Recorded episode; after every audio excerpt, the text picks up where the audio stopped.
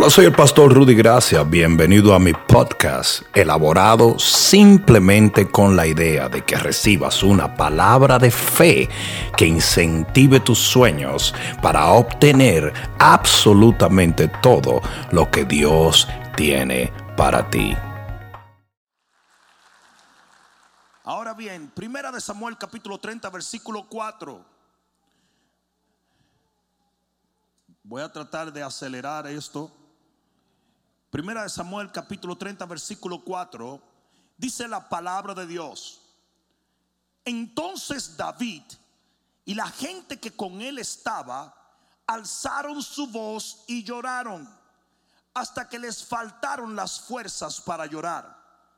Las dos mujeres de David, Ainhoam Jezreelita y Abigail, la que fue mujer de Nabal, el del Carmel, también eran cautivas. Y David se angustió mucho porque el pueblo hablaba de apedrearlo, pues todo el pueblo estaba en amargura de alma, cada uno por sus hijos y por sus hijas. Mas David se fortaleció en Jehová su Dios. ¿Cuántos pueden dar gloria al Señor por ello? Pon la mano en tu corazón y dile, Padre, háblame, porque te escucho. Amén. Dale un aplauso más. Siéntate un momento. Yo quiero hablarles a ustedes de cuando las tinieblas neutralizan la luz. Este título parecería un oxímoron o una contradicción de términos. Porque a nosotros se nos ha enseñado que las tinieblas nunca pueden neutralizar la luz. Pero yo voy a explicarte esto mejor. Las tinieblas no pueden vencer la luz, pero sí la pueden neutralizar. ¿Cuántos están entendiendo eso? Tú puedes tener una luz y de repente un humo muy grande entra en el lugar y comienza a opacar la luz. Hasta ahora me están entendiendo. Y eso es exactamente lo que pasó en esta escritura que acabamos de leer. La realidad es que David llega junto a todos sus guerreros y descubre que los amalequitas se habían llevado a toda su familia y habían quemado todas las casas. Y hay momentos, y escúchame en el nombre de Jesús, hay momentos donde el ataque del enemigo es tan certero, tan masivo, tan preciso, que derrite el corazón de los guerreros más bravos. ¿Cuántos dicen amén? Hasta David dice que se derrumbó los guerreros soltaron sus armas y comenzaron a llorar. Todo el mundo estaba en angustia y en dolor. ¿Por qué? Porque las tinieblas habían tomado control de la luz. Y eso fue lo que pasó en el 2020. El COVID desató un ataque diabólico donde la iglesia de Cristo soltó las armas y agarró el control para ver Netflix. Y todo el mundo se mandó a huir. Y todo el mundo se metió en la casa. Y todo el mundo engordó. No me miren así, yo no fui el único. Todo el mundo engordó. Y todo el mundo dejó de orar. Y todo el mundo trancado. Y bebiendo cloro. Y lavándose las manos con esto. Y los pastores predicando cloro. ¿Qué es eso? Pero te voy a decir lo que pasó. El ataque fue tan impresionantemente sorpresivo. Nadie lo estaba esperando. Que por un momento el pueblo de Dios se retrajo. Y lo que yo digo es lo siguiente. Y quiero que me escuchen. Si usted es un soldado y usted oye un tiroteo, en el momento del primer tiro usted se esconde, ¿sí o no? Eso es normal. Pero como usted es un soldado y usted nació para la guerra y usted tiene un arma para defender a los demás, después que usted esté escondido, usted busca a quién le va a disparar. Y eso es lo que la iglesia tiene que entender. Aunque corrieron, tienen que volver otra vez al campo de batalla.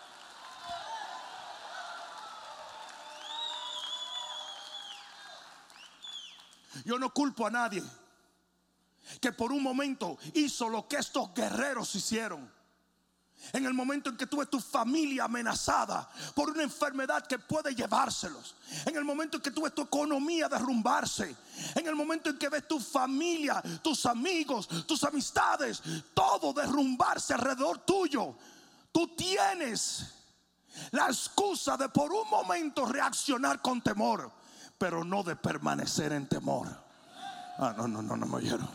No me oyeron. No me oyeron. El temor es un espíritu. Y usted no puede caminar bajo la unción del Espíritu de Dios si usted está caminando bajo un espíritu de temor.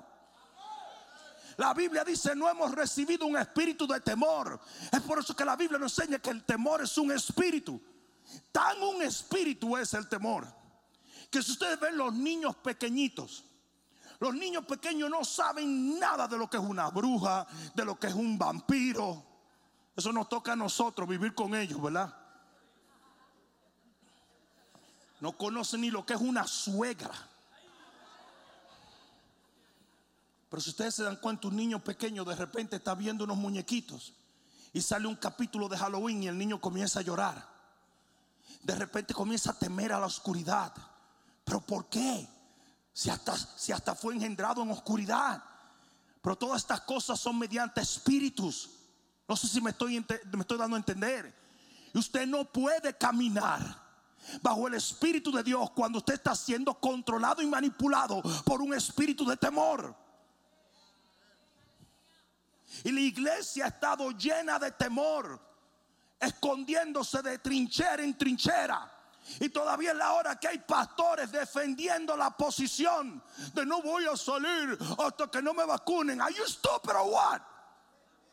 ¿Qué te pasa, tonto? ¿Qué estás haciendo? El guerrero se hizo para la guerra.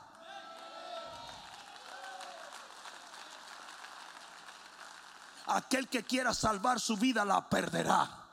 Pero el que la pierda por causa del Evangelio la va a encontrar, la va a salvar, la va a multiplicar, la va a bendecir. En todas las situaciones del mundo entero la iglesia ha sido relevante en la Primera Guerra Mundial, en la Segunda Guerra Mundial, en la Guerra de Vietnam, en los momentos de epidemias, en los momentos de hambre, en los momentos de catástrofe climatológica. La iglesia ha sido la voz, la iglesia ha sido las manos del Señor, la iglesia ha sido aquella entidad por la cual todo el mundo se levanta otra vez.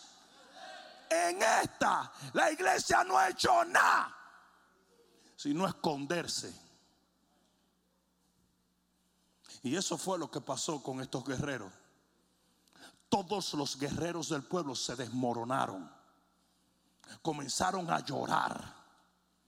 Estos guerreros venían de enfrentar los enemigos más poderosos del pueblo de Dios. Y ahora estaban llorando como muchachitas.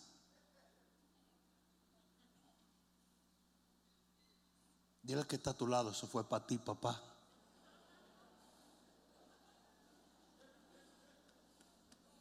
¿Y saben lo que pasa? Y escúchenme. Una cosa es enfrentar al enemigo en el campo de batalla. Y otra cosa es cuando el enemigo hace de tu familia su campo de batalla. Hay muchos soldados aquí en los Estados Unidos que no le importa que lo manden a Afganistán. Pero si llegan a ver un terrorista en la cocina, la cosa cambia, ¿verdad? Y eso es lo que mucha gente tiene que entender. Hay momentos donde el enemigo se las ingenia para entrar a la casa, para entrar a la familia, para entrar a los hogares que componen el pueblo de Dios. ¿Por qué tú crees que el Señor eh, ordenó a Nehemías que parara hombres con espada en sus manos delante de las puertas de su casa?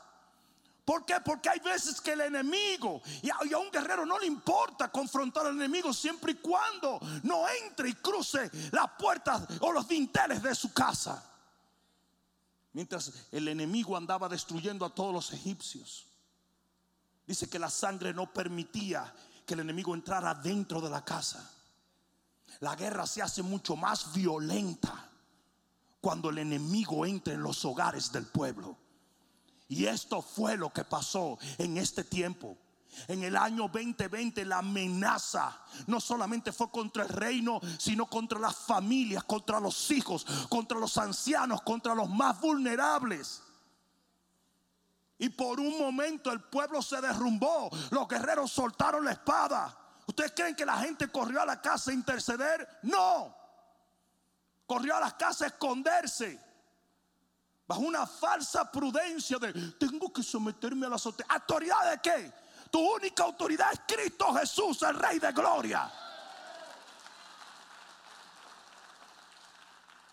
Y toda esta gente se derrumbó. Y como la luz se derrumbó, las tinieblas tomaron control.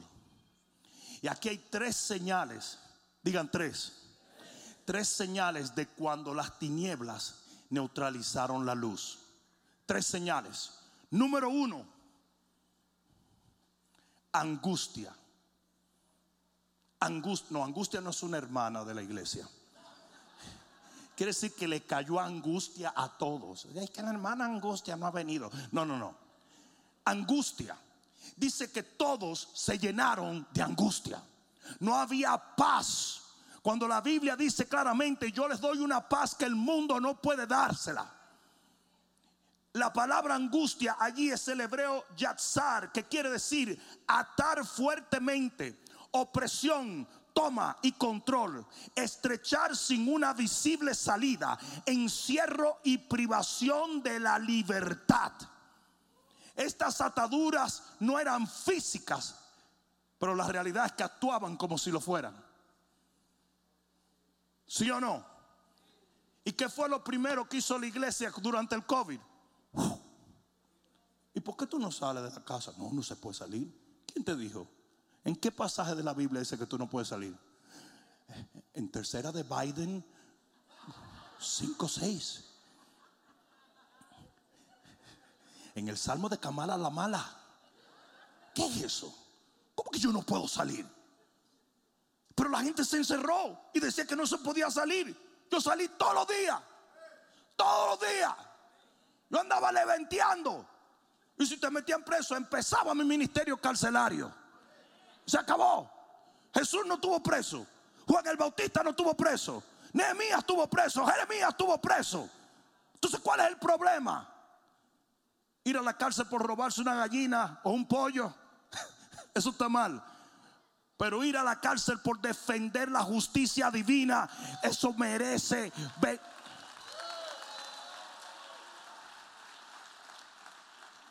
El pueblo se ató, digan se ató estaban amarrados, sentían que no había salida. ¿Alguna vez se ha sentido alguien así? El temor es una atadura diabólica. Y dice que esa angustia tomó control de ellos y hubiera sido lo mismo que amarrar a una gente. Ellos no veían salida. La segunda señal de que las tinieblas neutralizaron la luz es amargura. Digan amargura. Y la amargura viene del hebreo marar, los teólogos saben o recuerdan esa palabra, marar. Marar viene de las aguas de Mara. ¿Se acuerdan las aguas amargas de Mara? Y aquí es donde viene lo interesante. Las aguas están supuestas a darte vida. Pero las aguas de Mara, como fueron contaminadas, lo que hacían era envenenar a la gente. Y óyeme bien lo que te voy a decir. Yo nunca en mi vida he visto más cristianos envenenados que en medio de esta pandemia. Ah, me van a dejar solo, como que no con ustedes. Yo nunca en mi vida he visto gente persiguiendo a los hermanos, destruyendo las verdades del Evangelio, persiguiendo a los pastores, persiguiendo todo lo que nunca deben perseguir envenenando, peleando, mordiéndose los unos a los otros. Ustedes recuerdan en el sitio de Samaria. Dice que se estaban comiendo uno a otros en el pueblo. Porque cuando la opresión aumenta, la gente comienza a devorarse dentro. Y yo nunca en mi vida había visto una desunión tan grande en el pueblo de Cristo. Parece que estaban aburridos los idiotas y se trancaron en la casa a hacer video en contra de todos los pastores. Y lo que esos imbéciles no se dan cuenta es que el no cristiano está mirando esto y ve que fulano ataca a fulano, fulano ataca a fulano, fulano ataca a fulano. Y sabe lo que eso sucede. La gente dice, ves que esta gente está loca y no sabe lo que hablan. Porque la Biblia dice que cuando nos amamos los unos a los otros, la gente sabe que Jesús vino a la tierra. El amor fraternal es el testimonio más poderoso que existe. Pero la gente, la gente comenzó, en vez de dar vida, ¿ustedes creen que había gente predicando en el 2020? No, hombre. Are you kidding? They were all fighting. Estaban todo el mundo peleando. Estaba todo el mundo disgustado. Y aquel pastor le tiraba a este y este le tiraba. A mí me cayeron arriba un montón de, de, de, de, de, de, de, ¿Viste cómo el Espíritu Santo no me dejó? Yo te digo que yo voy a inventar malas palabras cristianas.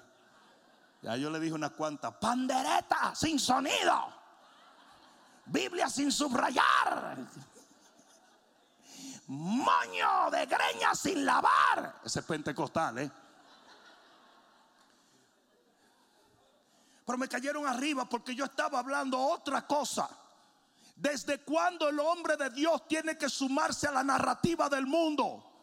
¿Desde cuándo Dios nos concedió un púlpito para decirle a la gente que se lavara las manos? Usted tiene que predicar fe y no temor. Usted tiene que hablar de lo sobrenatural y no de lo del hombre. Hay dos tipos de sabiduría. Hay una terrenal, animal y diabólica. Y esa no es la sabiduría de un púlpito. La sabiduría de un púlpito tiene que ser sabiduría divina que viene de lo alto. Y un montón de pastores dejaron de predicar fe, dejaron de predicar palabra. Yo hay algunos pastores que le dije, la próxima vez que yo te vea a ti predicando el Salmo 91, te voy a dar con la Biblia en la frente. Porque en el 2019, uh, caerán a tu lado mil y diez mil a tu diestra. Ah, ah, pero a ti no llegará. Vino el COVID. Ni siquiera supo cuántos cayeron a un lado y otro porque estaba abajo de la cama.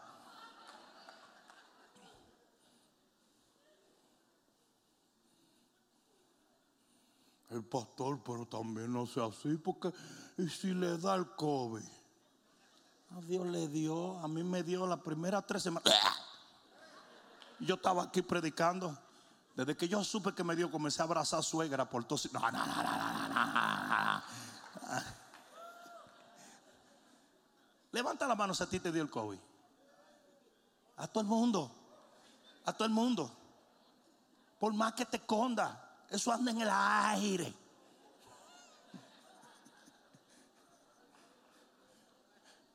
¿Qué me hizo el COVID? Nada. Me dio más hambre. Me dio un hambre el COVID ese. Que yo no sabía qué hacer.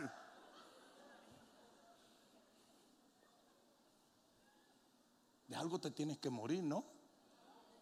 Ya yo le he dicho a ustedes que las estadísticas dicen que de 100, 100 se muere. Entonces, ¿cuál es el show? ¿Cuál es el miedo? ¿Cuál es el miedo? Ah, si usted no está seguro de si usted va para el cielo y eso, uh, terrorífico. Usted tiene su propia película de Freddy Krueger. Yo estuviera desfavorecido. Yo toda la noche me acotara friqueado. Toda la cantidad de gente que se muere en la noche por tragarse la caja de dientes. ¿Mm? La verdad que las estadísticas no hablan de eso, pero yo no sé. Pero la, gente, más, más, gente se muere en el baño de su casa que en las carreteras de este país. Ustedes sabían eso, ¿verdad? Es impresionante. No, que la gente que se morían de COVID eran la gente que tenían problemas. Yo conozco un montón de gente en Guabiná que le dio el COVID y no le pasó nada. De 90 años, tres tosecitas, un catarro y siguió por ahí. Yo fui a predicar a, Colombia Y en Colombia llegó una ancianita y la ancianita la, trajeron en su silla de ruedas. Y la ancianita al final dijo, yo vine desde Bogotá a verte. Digo yo, wow, me siento honrado. Me dijo, y me dio COVID. Yo me imagino que el mismo COVID estaba confundido. Él decía, ¿por dónde, dónde fue que yo me metí? Entre toda esa telaraña por allá adentro. ¿Cómo fue que yo me metí aquí? Parecía una casa del terror. Porque estaba viejita la señora. Pero espérate, ella ni se dio cuenta que le había dado COVID. Sino que la iban a operar de algo, ¿verdad? Y cuando fue, salió positivo. O sea que estaba operada con COVID y ahí estaba escuchándome predicar la palabra.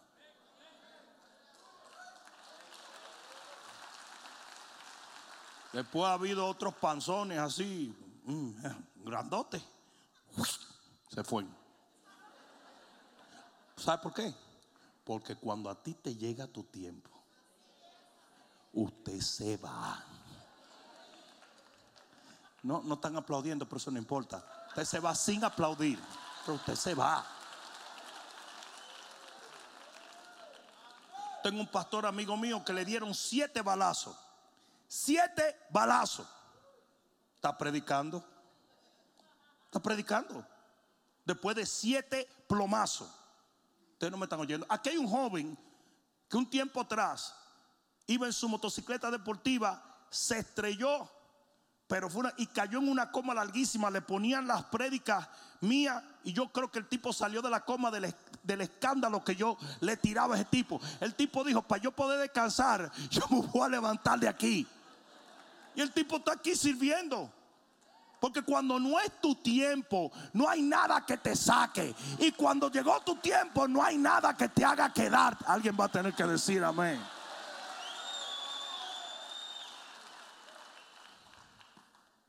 Y la tercera cosa que se ve dentro del pueblo es persecución.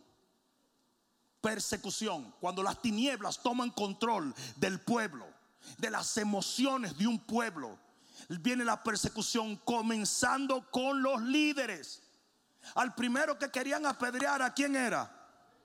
A David al hombre que les habló la palabra, al hombre que los llevó a la fe, al hombre que les reveló a Dios, al hombre de acuerdo al corazón del Señor, al salmista de Israel. A ese lo querían apedrear. ¿Por qué? Porque la persecución lo que quiere hacer es silenciar la voz de Dios. Y la voz de Dios está en bocas de sus profetas. ¿Y sabe lo que pasó en el 2020? Se, se, descubrió la censura más absoluta que jamás se ha visto en contra de las voces conservadoras. Comenzaron con los políticos y luego han continuado con los ministros. Si usted dice cualquier cosa que no se alinea a la narrativa, te cortan. ¿Sí o no? ¿Sí o no? Porque ¿qué es lo que quiere el diablo? Silenciar las voces. Cuando las tinieblas reinan, las tinieblas solamente quieren una sola narrativa y es la narrativa del temor. Porque el temor es la herramienta que el diablo usa para controlar a la gente. Es por eso que CNN 24 al día se murieron tres. Ahora mismo cayó un camarógrafo aquí muerto. Se están muriendo todos. Yo me morí, pero todavía me levantaron. Y solamente vine a decirle que todos nos vamos a morir hijos del diablo, manipuladores. No te dicen nada bueno, no hay nada bueno. Todo, todo es horrible. El mundo está destruido. Todo. Porque esa es la narrativa del temor. Pero no fue lo que Dios nos llamó a hacer a nosotros. A nosotros Dios nos llamó a hablar una palabra de fe. A decirle a la gente si se puede. A decirle todo es posible para el que cree. A decirle Él es el alfa, la omega, el principio y el final. Alguien va a tener que dar un grito de gloria aquí. ¿Y qué hicieron muchos pastores para que no lo silenciaran? Se alinearon a la voz. Entonces los púlpitos se convirtieron en Doctor Fuchi y la pelusa. Lo que decía la organización de la salud, eso es lo que vamos a decir. No se puede predicar la Biblia allá. Es muy peligroso predicar la Biblia. Are you kidding? Qué bobada. Ese fue el año 2020. El año 2020 fue el año de mayor tinieblas que jamás se ha visto sobre la faz de la tierra. Y en el 2021 estamos cosechando el hecho de que cuando los gatos salen, los ratones están de fiesta. Y todos estos gobiernos endemoniados y todas estas leyes nuevas a favor de los transexuales y todo lo que está pasando a nivel global y todo este oscurantismo, brujería, hechicería y desasosiego en el mundo es porque la luz se retiró. Le dejamos el lado al diablo. Dejamos que se metiera en las ciudades, en la Casa Blanca, en los gobiernos, en todo lugar se metió Satanás. Pero aquí es donde viene lo bueno. De ahí lo vamos a sacar en el nombre de Jesús. Porque la iglesia no está muerta. La iglesia está viva. Oh, no, no, no, no, dáselo más fuerte. Vamos, dáselo más fuerte. ¡Uh! aleluya. Aleluya. Aleluya. Escucha lo que voy a decirte. De repente David reacciona. Y eso es lo que está pasando hoy en día. Hay un segmento de la iglesia cristiana que ya no le está comiendo este cuento a nadie, que se ha dado cuenta que no podemos vivir escondiéndonos del diablo. Ahorita sacan el COVID-27, el COVID-37, el Corona 82. Óyeme bien, pueblo de Dios, es tiempo de armarnos y salir en contra de todo lo que ha salido en contra de nosotros. Porque aquí es donde viene mientras esa gente estaba llorando, mientras los soldados habían tirado sus armas, el enemigo tenía secuestrado a sus familias y los iba a matar a todos. Si la iglesia no se levanta, se va a perder toda una generación. Ya de por sí hablaba con los pastores. Hay un segmento gigantesco de la iglesia que no está regresando. Se dice que el 30% de las iglesias a nivel global cerraron y no van a volver a abrir. Los pastores están abrumados, están deprimidos. ¿Tú te imaginas? Lo que es pasarse un año queriendo predicar, queriendo orar, queriendo imponer manos. Y en vez de eso lo que está haciendo es comiendo y viendo televisión. Y en calzoncillo. Hello. Aquí viene otra enseñanza aburrida que no tengo más nada que hacer. Mi amor, prepárame otro sándwich. Hello. Trancado en una casa, en calzoncillo. Se pone la corbata y el saco, pero de aquí para arriba. ¿Y saben lo que pasaba mientras ellos estaban así? Que la gente estaba secuestrada. Y hoy en día hay pastores que necesitan escucharme. ¿Dónde están tus ovejas? ¿Dónde están tus ovejas? El enemigo te las tiene secuestradas y te las va a matar espiritualmente. Póngase los pantalones y salga a buscarla.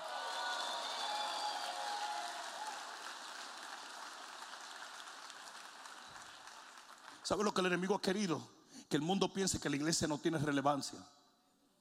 Porque si no estamos al lado de la cama de aquellos que se mueren, y si no estamos orando por aquellos que perdieron familiares, y si no nos importa que la gente está pasando hambre porque sus empresas no han abierto y los negocios colapsando.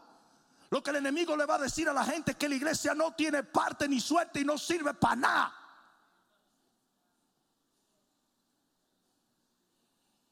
David dijo, yo en este barco no me voy. David al principio se asustó, porque yo, está bien, te friqueate.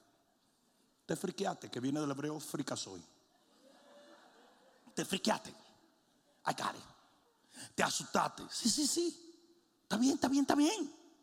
A cualquiera lo agarra así de golpe. El hombre más bravo del mundo entra a su cuarto y ve una toalla y dice, Satanás se metió aquí. Una toalla enganchada al oscuro. ¿Usted no ha visto una toalla enganchada al oscuro? No vengan con... Vean, que son los más bravos del mundo. Hácese que son los más bravos del mundo. Chacho, yo entré así al cuarto de la niña en estos días. Así. A verla, porque la niña va a servir para bombero.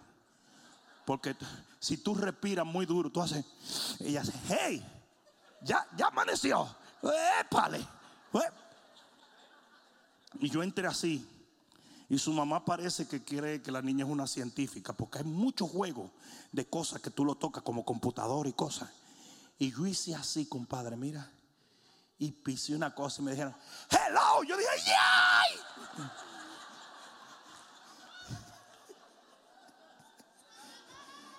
Gato inmundo, hijo del diablo. Un gato ahí.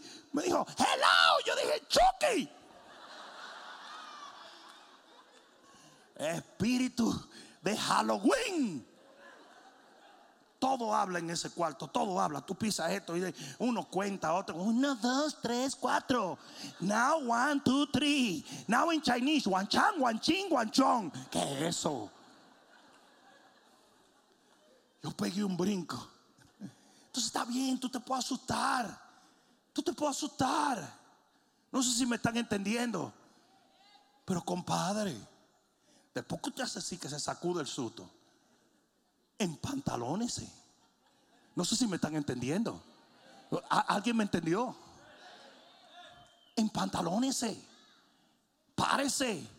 Portados varonilmente, dice la Biblia. Yo recuerdo que reunía a los hombres para limpiar el almacén. Había un reguero del almacén de la 441 de la otra iglesia que teníamos. Y de repente estoy diciéndole a todos: Nosotros los hombres tenemos que ser hombres y cuidar de la iglesia. Y salió un ratoncito y ¡ah! Esos tipos miraron y no éramos los hombres que estábamos aquí. Yo dije: Era probando lo que ustedes decían.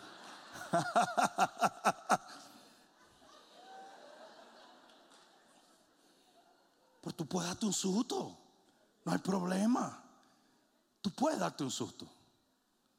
Pero después tú tienes que recobrarte. Y aquí fue donde David, después que estaba angustiado, después que estaba preocupado, después que estaba amedrentado, después que estaba llorando, David dijo, no voy a seguir, voy a tomar control de mis emociones y voy a hacer lo que tengo que hacer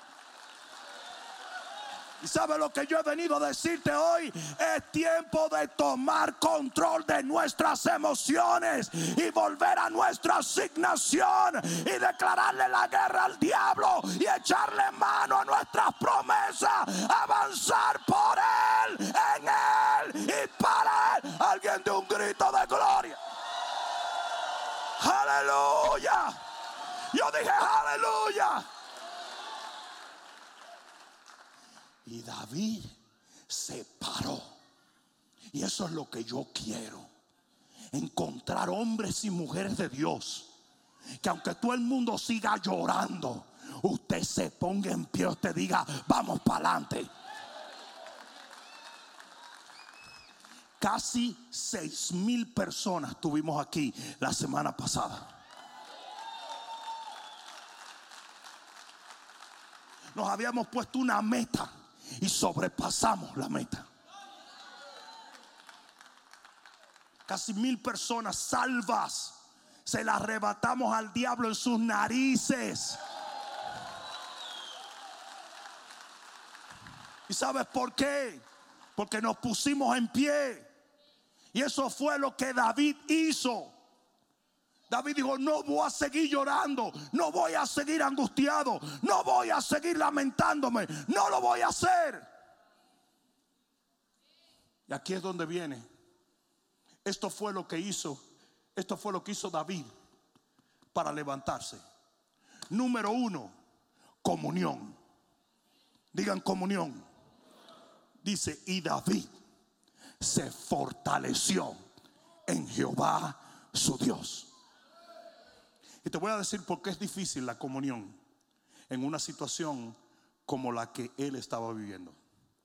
Porque todo el mundo estaba disgustado con Dios.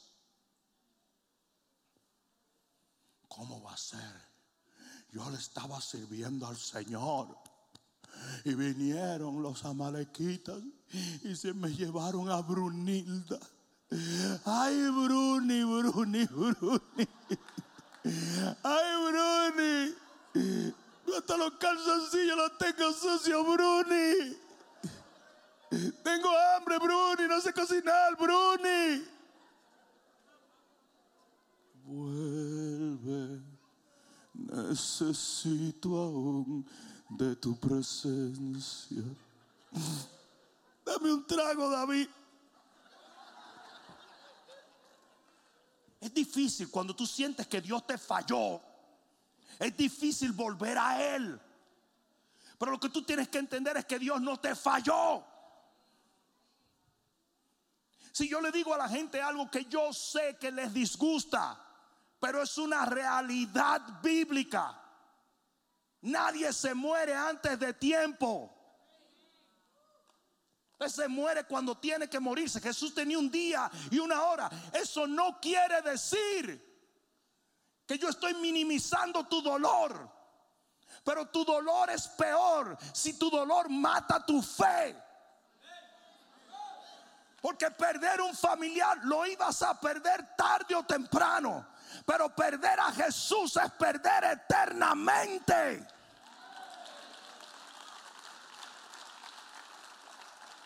Es como la gente que se va de las iglesias porque tuvo un problema con un hermano.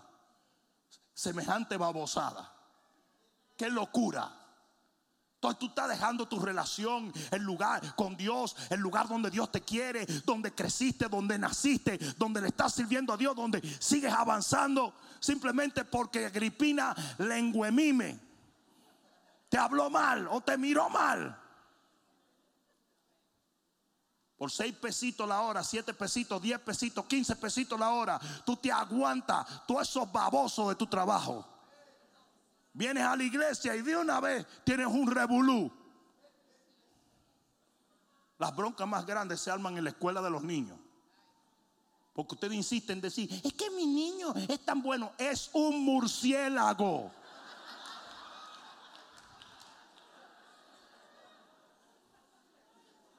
Todo el mundo diciendo, ese niño es lo más bueno. Mira, habladorazo. Son malísimos todos. Lo mío era lo más malo de esta iglesia. Lo peor. Pero yo lo admitía y lo calentaba. Sí, porque eso es ser papá.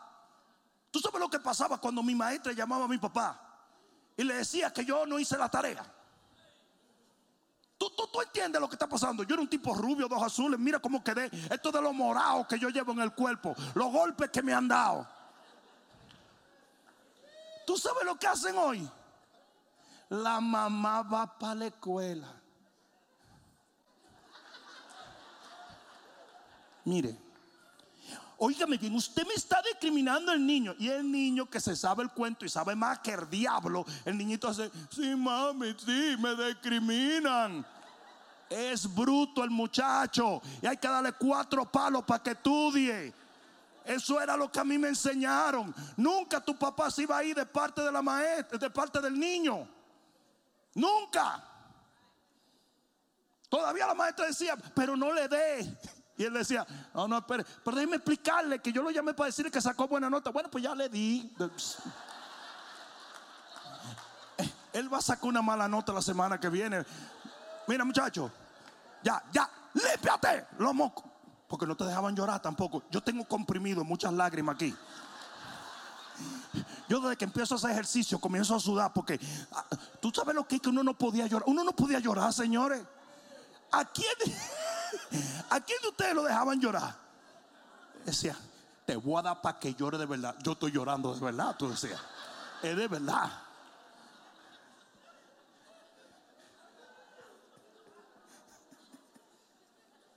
Señores, yo el otro día me monté en una de mis motocicletas y me pegué del pipe.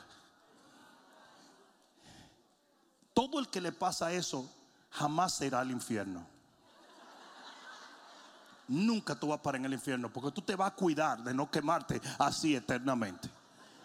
Pues yo no sé qué fue lo que a mí me pasó. Yo tenía que llevarla para donde yo la guardo atrás en mi casa y estaba en shorts. Y cuando hice así, y yo li esa carne dominicana, como adiós, pero es un barbecue con plátano por ahí. Ay, sí soy yo que estoy en fuego. El asunto es, yo quería llorar, men. Yo quería yo y no podía. No podía porque yo decía, me va a salir mi papá, dame una galleta porque estoy llorando. No te dejaban llorar. No te dejaban llorar. Es por eso que un día, un día, de repente tú te estás comiendo un hot dog y se cae el hot dog al piso y tú entras unos gritos y unos llantos por tres días porque estás, estás desahogándote de todo lo que no te dejaron llorar cuando niño. Te da una deshidratación que hay que ponerte un suero. No sé cómo paramos ahí. Pero David volvió a buscar a Dios. Y todo el mundo estaba incómodo con Dios.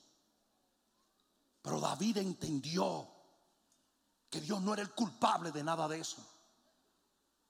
Nosotros tenemos que entender que cuando las cosas suceden, lo peor que nos puede pasar es permitir que esas cosas nos alejen del Señor. Acercaos a Dios y Él se acercará a vosotros. Comunión con Dios. Usted no puede pararse otra vez sin comunión con Dios. La Biblia dice, fortaleceos en el Señor y en el poder de su fuerza. Usted tiene que volver a buscar de Dios, pero con sed, con hambre, como el siervo brama por la corriente de las aguas. Así brama por ti, oh Jehová, mi alma. Usted tiene que desarrollar un hambre por la presencia de Dios, por la comunión con Dios. El que no está orando no está avanzando. ¿Alguien entendió eso? Ese fue uno de los principales problemas del año 2020. Nadie estaba orando. No me miren así. Bueno, muchos de ustedes se quedaron aquí. Pero todo el que se metió en la casa se olvidó de la oración. Amazon, Netflix, Facebook, Instagram, Twitter y eso de una cosa a la otra, de una cosa a la otra, de una cosa a la otra.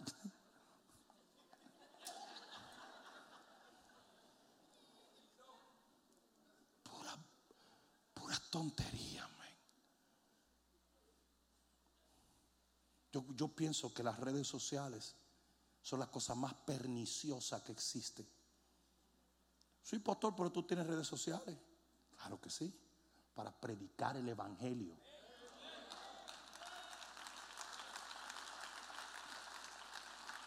Siempre me están diciendo, pastor, pero ¿por qué tú no pones tu vida? Vaya a meterse en la suya. ¿Cuál es el lío? Usted no debe de estar poniendo nada. ¿Qué le importa a la gente lo que tú comes? ¿Qué le importa a la gente?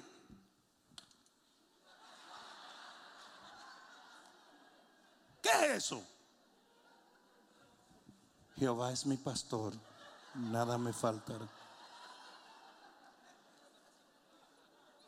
una idiotez.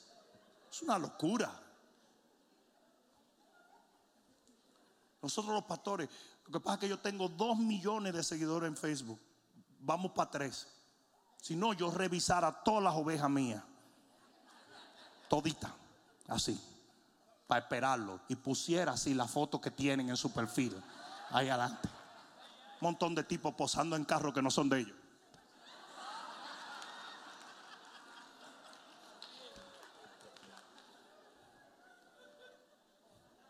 montón de tipos en cuero en Facebook.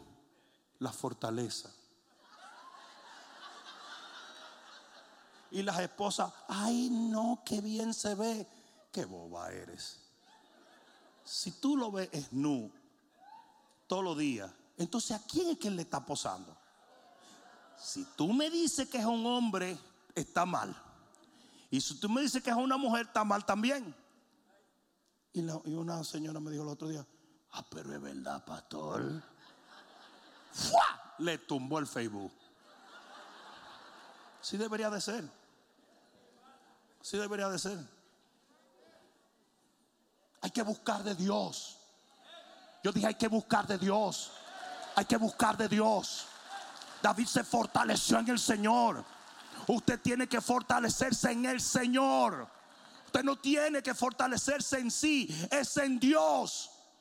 Usted se mete bajo las alas del Señor. Usted habita en la sombra. Y cuando usted viene a ver, Él te levanta y te eleva y te fortalece y te lleva de gloria en gloria. ¿Alguien?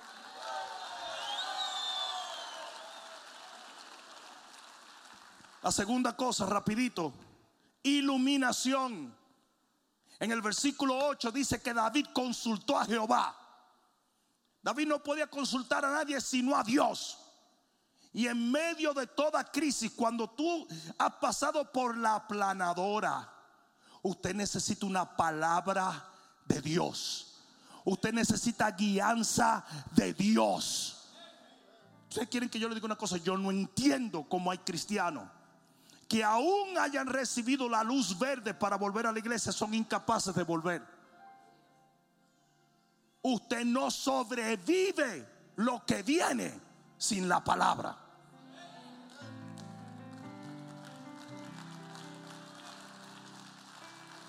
Usted necesita un rema, usted necesita iluminación, usted necesita una palabra de Dios. Si David la necesitó, entonces usted la necesita. Y David vino y le dijo al Señor, ilumíname Señor. Explícame si persigo o no persigo, si sigo creyendo o no. Ustedes saben por qué esta iglesia tiene gente tan madura. No, no físicamente. Ha habido dos o tres que dijeron. Aquí hay mucha gente de carácter. Porque esta no es una iglesia con complejo mesiánico. Hay gente que creen que el pastor es el cura del pueblo. Hay pastores que se creen azafato y se paran en la puerta de la iglesia. Bye bye, bye bye. Pastor, me divorcio, divórciate. Pastor, bate, Pastor, mira el niño que feo. Pastor,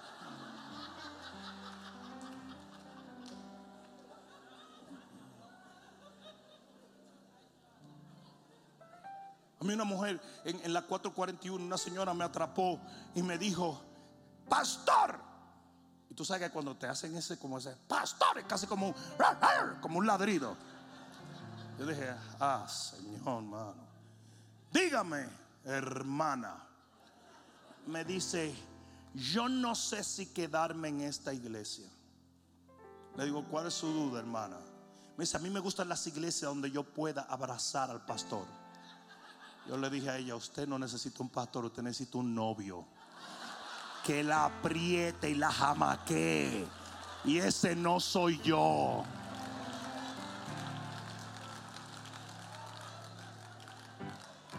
¿Y qué es eso? ¿Vais a abrazar a su marido? ¿Qué es eso? Es que, es que yo necesito el abrazo del pastor. Vaya allá, ¿qué es eso? Hace su marido. ¿Qué le pasa? Apriételo, persígalo.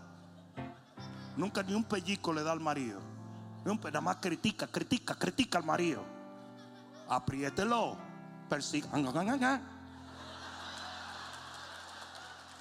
Él quiere venir a abrazar al pastor.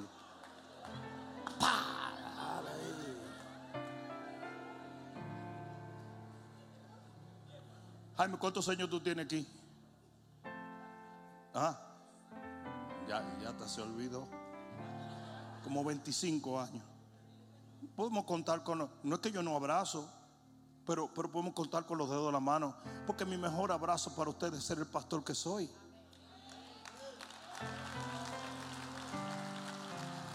Ahora, si yo hubiera estudiado en la escuela bíblica abrazología y fuera un doctor abrazólogo, ¿verdad? E, e, entonces ese sería el fuerte de esta iglesia. Ve a esa iglesia que ese pastor se pone un desodorante que cuando te abraza te deja la cabeza olorosa a odorono.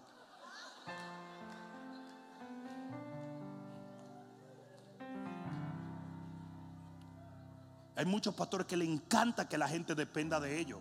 Aquí no. Ahora la gente que me dice, si yo no puedo hablar con el pastor, me voy. Arranque por ahí. Arranque. Tú nunca vas a Walmart y dices, um, necesito hablar con la familia Walton. Te sacan por un tubo y siete llaves. Tú has ido a, Bank of America. Está la señora América ahí. ¿Tú, has ido alguna vez? Pero tú sabes la gente que dice eso, la gente que degrada la posición del pastor. Que cree que el pastor es nada, no, es un pastor. Vete, vete a la casa, ve y pide por Kamala, ve. Ve y dile a Kamala la mala, la mala, ve. Ve, dile que tú quieres entrar y darle un abrazo a Kamala para que tú como te meten preso. Es una locura. La gente tiene que aprender a depender de Dios y no del hombre.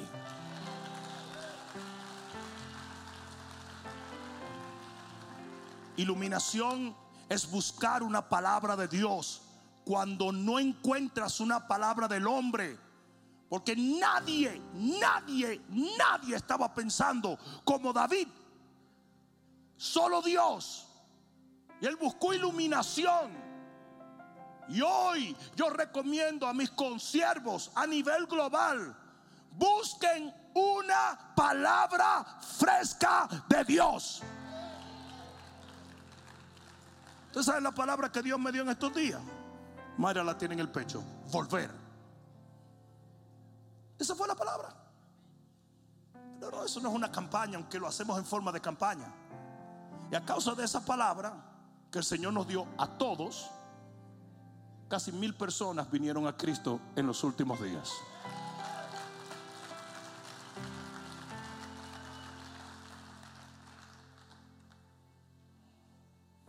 Ah, Dios le dio esa palabra a los panchos también hace tiempo, pero eso es otra cosa. Y tercero, y con esto termino. Le gustó esa, ¿verdad? Borrachos inmundos.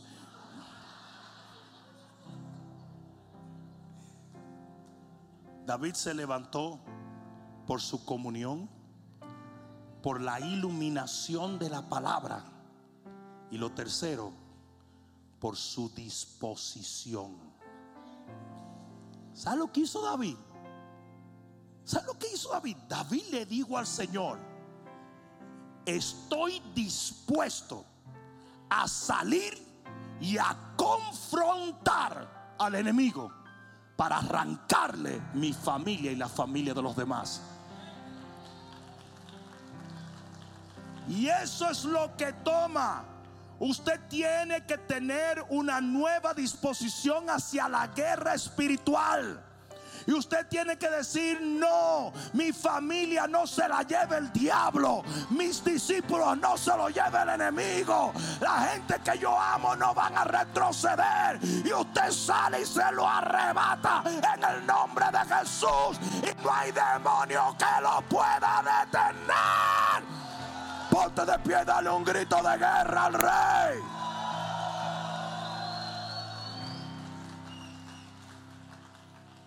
David nos preguntó, va a ser fácil. David nos preguntó, ¿cuántos son? David nos preguntó, nada, porque ya la disposición la tenía en el corazón. Y siempre y cuando tú estés dispuesto a perseguir al enemigo, Dios estará dispuesto a darte la victoria. No hay nada que nosotros hayamos perseguido en este ministerio que no nos, no lo haya entregado el Señor. ¿Sabe lo que le dijo el Señor a Josué? Nadie te podrá hacer frente en todos los días de tu vida. Pero le dijo, camina. Le dijo, camina. Tú nunca ves que el camino se limpia si estás sentado en tu casa. No sé si alguien me está entendiendo. David se levantó y avanzó. Dice que buscó 600 hombres fueron los únicos que él pudo convencer. Porque no, no toma que todos lo hagan. Pero si lo hace un puñado de gente, con eso sobra. Con eso basta. ¿Cuánto entienden eso? Fueron y le arrebataron todas sus familias. Todas. Y volvieron, pero volvieron mucho más bendecidos que como se fueron. Porque le quitaron todas las riquezas que los amalequitas habían despojado a otros. Pastor, ¿qué quiere decir eso? Aquí te viene. Está fuerte, pero aquí viene. Aquel que escondió el talento, Dios se lo quitó y se lo dio al que tenía más. Eso no es, eso no es justicia. It. Porque el que tiene más es porque creyó más, es porque luchó más, es porque mereció más. Es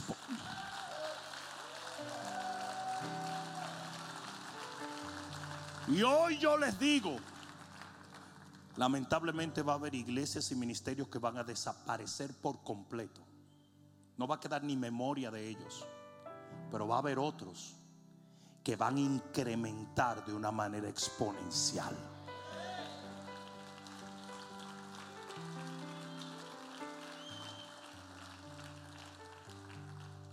La gente está desesperada por Davíes. Que vengan a rescatarlos y los hagan volver a la normalidad que una vez ellos vivieron. ¿Te imaginas cómo estaban esas mujeres con esos niños amenazados de muerte? ¿Te imaginas cuando vieron a David venir por Dios, para Dios y en Dios? Y que David los rescató. Y eso es lo que tenemos que hacer, segadores. Hay que ir y rescatar una generación que el enemigo alejó del Señor. Y no vamos a parar. Y no vamos a someternos. Y no vamos a sucumbir al miedo. Y no nos vamos a alinear a ninguna narrativa que nos diga que no se puede. La iglesia es la única esperanza. No la vacuna ni los científicos, ni los gobiernos corruptos, es la iglesia, la iglesia, la iglesia. A ustedes dirán, ¿de dónde le salió a David hacer algo tan controversial? ¿Recuerdas? Cuando él confrontó a Goliat todo el pueblo estaba bajo el temor de Goliat. Nadie se atrevía a enfrentarlo. Y él siendo un muchachito, dijo, no me voy a alinear a lo que es lógico, sino que me voy mediante la fe en contra de todos y no me importa lo que diga mi hermano. Y no me importa lo que diga Saúl. Y no me importa lo que diga la gente. Yo voy a derribar ese gigante. Y lo derribó. Haya tú, cristiano. Si quieres pasarte un año más escondido Haya tu pastor, si quieres pasar dos años más. Inglaterra acaba de decir que no abre hasta el año 2022. Are you kidding? Haya cada cual si lo quiere hacer, pero yo no lo voy a hacer. Porque yo, nosotros somos la luz del mundo y la sal de la tierra. Y el diablo no se va a quedar con esta generación. Y vamos a pelear por las almas, a batallar por el reino, a arrebatarle al enemigo nuestra familia y a declarar que Cristo Jesús es el Rey de Gloria. Aleluya. Si tú verdaderamente crees que Dios es poderoso entonces usted se tiene que mover de esa manera. Usted no puede andar en temor. No hay ejército que tenga poder contra ti o contra tu familia. Siempre y cuando tú marches en nombre del Señor. Los amalequitas habían derrotado miles y miles de personas. Y David con 600 hombres los derrotó a todos. Y hoy yo te digo, iglesia, no te creas, ten cuidado, ten cuidado con pensar, ¿y qué segadores a nivel global? Are you kidding? Watch. Porque ¿sabe lo que pasó cuando David tuvo esa victoria? Todos los pueblos de Dios entendieron que lo poco es mucho en manos de Dios. ¿Tú lo crees? Yo dije, ¿tú lo crees? Aleluya. Levanta tus manos, vamos, levanta tus manos. Levántalas y adora al Señor un momento. Aleluya. Gracias, Señor.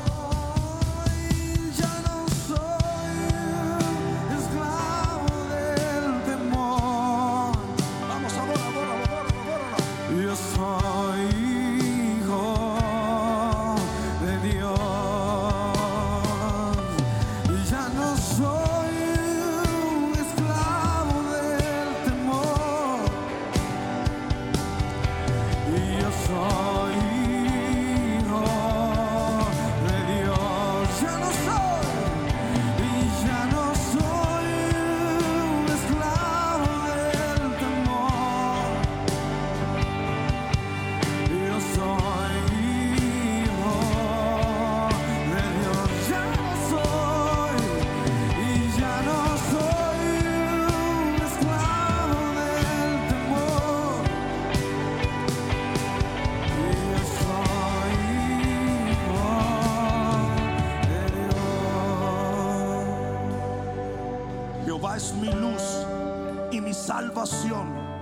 ¿De quién temeré? Jehová es la fortaleza de mi vida. ¿De quién he de atemorizarme? Porque cuando se juntaron contra mí los malignos y mis angustiadores y mis enemigos para comer mis carnes, ellos tropezaron y cayeron. Porque aunque un ejército acampe contra mí, no temerá mi corazón. Aunque se levante guerra, yo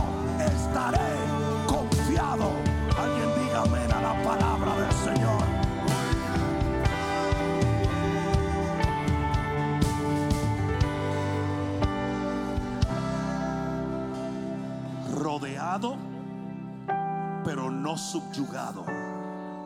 Lo voy a decir otra vez. Rodeado, pero no subyugado. Una vez más, rodeado, pero no subyugado. Lo que David quiso decir allí probablemente esto brotó de sus victorias. Es el enemigo me ha rodeado, el enemigo me ha acorralado, el enemigo ha puesto baluartes alrededor de mí, pero no me ha doblegado, no me ha subyugado, no me someteré, no me rendiré y nunca volveré atrás en el nombre de Jesús.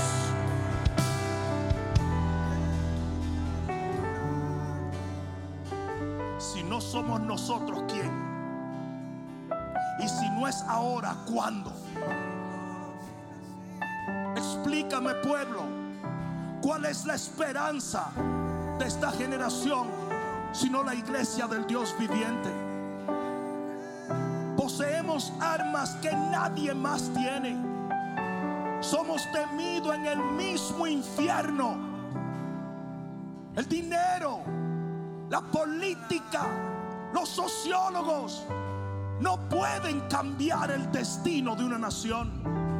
Pero la iglesia de una generación sí. Porque mayor es el que está en nosotros que el que anda en el mundo.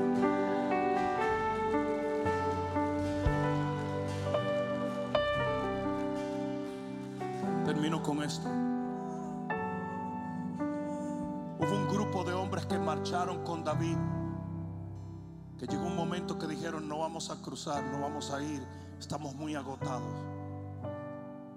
Y David los dejó. Fue, rescató todas sus familias y sus mujeres y volvió.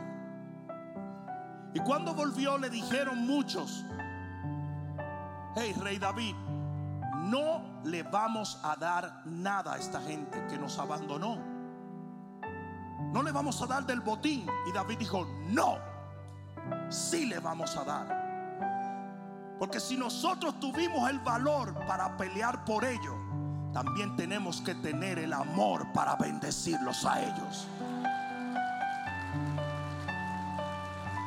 Y David le dio del botín a todos aunque no pelearon.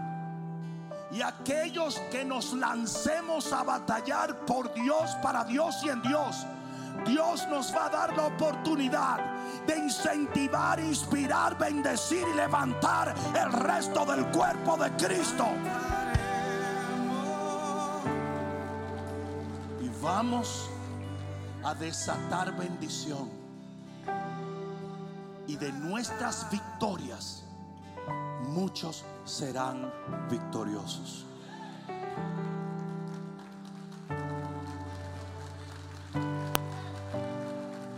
La mano en tu corazón y dile, Padre, en el nombre de Jesús, yo te doy las gracias por darme la oportunidad de llenarme de valor y confrontar al enemigo que nos ha confrontado. Danos la victoria, oh Dios, para que nosotros podamos ser de bendición a muchos en tu reino. Padre, marcharemos por ti, pelearemos por ti, le arrebataremos al enemigo nuestra bendición y la eternidad dejará saber la historia de nuestra vida. En el nombre de Jesús, dale el mejor aplauso que le hayas dado al Señor.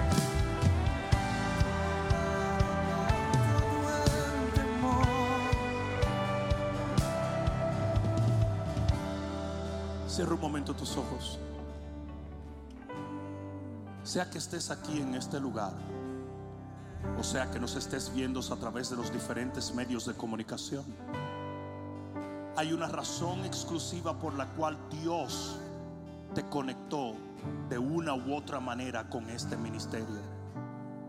Y es que escucharas cuán grande es su cuidado y su amor para contigo y para con los tuyos. Si se te olvida todo lo que yo he dicho hoy, pero recuerdas que Jesús te ama y eres capaz de usar de esta revelación en este momento y orar una oración para que Él entre en el corazón de tu familia y de tu vida, entonces todo lo que ha acontecido para que tú llegues a este momento ha valido la pena. Si tú deseas aceptar a Jesús como tu único y suficiente Salvador, mientras toda cabeza está inclinada y todo ojo está cerrado, repite esta oración en este momento. Dile, Padre, en el nombre de Jesús, yo confieso con mi boca que Jesucristo es mi Señor, creyendo de todo corazón que Dios le levantó de los muertos y porque Él vive, yo viviré eternamente. Desde este día en adelante, yo te seguiré, te amaré y te serviré por el resto de mis días sobre esta tierra para vivir eternamente en los cielos de tu Padre. Gracias Señor por haber salvado mi alma. Ahora darle el mejor aplauso que le hayas dado al Señor. Vamos, dáselo fuerte, dáselo fuerte. Solo sé Aleluya. que yo soy tu hijo, Así es, Señor. tú eres mi padre y mi padre. Si tú hiciste esta oración, levanta tu mano rápidamente. Solamente queremos orar por ti. Rapidito, todo el que acaba de hacer esta oración por primera vez, levante su mano rapidito. Veo esa mano allí, veo esa mano acá. Dios te bendiga. Por allá veo otra mano, allá detrás. Dios te bendiga, joven. Alguien más, alguien más. A ver, a ver, a ver, a ver, a ver. Alguien más, levanta. Dios te bendiga, joven. Dios te bendiga, señora. Denle un fuerte aplauso a ellos. Escuchen amigos, vamos a cerrar en los próximos cinco minutos, pero no queremos irnos de aquí sin bendecir este primer paso que tú das en tu vida. Yo voy a llamar a mis líderes, mi equipo ministerial que venga aquí adelante y te voy a pedir que salgas un momento de tu asiento y nos permitas orar por ti. Queremos bendecirte en el nombre de Jesús. Vamos iglesia, dale un fuerte aplauso a esta gente linda. Y si tienes un amigo, tómalo de la mano y dile, vamos, vamos, vamos, vamos, vamos, vamos, fuerte el aplauso a ellos. Rapidito, no tengas temor, no tengas temor. Ven, ven, ven, ven, ven, ven, ven, ven. Vamos, fuerte el aplauso a ellos. Fuerte el aplauso, vamos, vamos, vamos. Ven, no tengas ningún temor, te estamos esperando. Ven, ven, ven, ven, ven. Aleluya. Wow, fuerte el aplauso. Vamos, vamos. Gloria a Dios.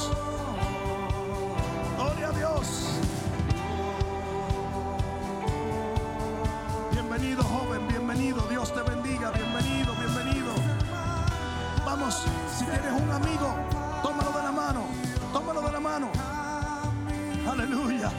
Gloria a Dios. Cierre sus ojos un momento. Padre, hoy bendecimos a estas personas que vienen a ti, creyendo de todo corazón que desde este momento en adelante sus vidas nunca más serán igual. Padre, decretamos proféticamente que antes que esta semana próxima acabe, ellos estarán convencidos de que están viviendo bajo tu sombra y de que tú los llevarás de gloria en gloria, de poder en poder y de unción en unción. Los bendigo en el nombre de Jesús y bendigo a toda persona que en su corazón pensó hablarles a ellos de ti y de esta tu casa. En el nombre de Jesús, el que lo crea diga amén. Jóvenes, ese líder que tiene la mano levantada los va a guiar allá detrás y le vamos a dar un saludo de parte del Señor. Pasen un momento, dáselo más fuerte, segadores, dáselo bien fuerte.